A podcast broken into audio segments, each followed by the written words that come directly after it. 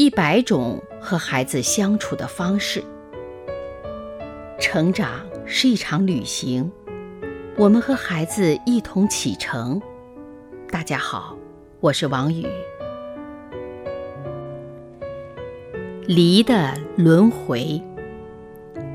桑迪今年六岁，每当家人买梨回家，父母都会教育桑迪要把最大最好的梨留给奶奶吃。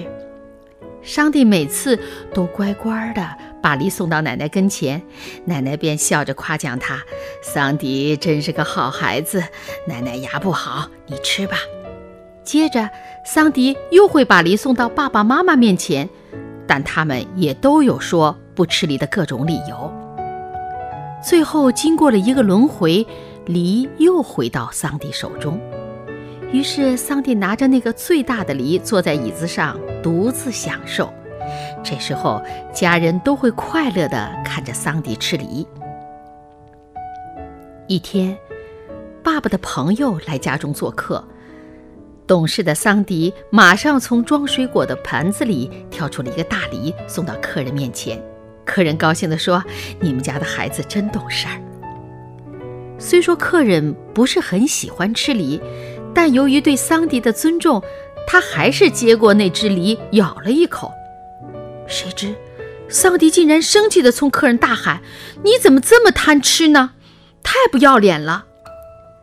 客人很尴尬，咬在嘴里的梨，咽也不是，不咽也不是，他很迷惑，这孩子怎么这样啊？桑迪恼怒地坐在一旁，盯着客人手中的梨。这最大的梨向来是虚晃一枪，最终会落到他的手上的。怎么会有这种事发生呢？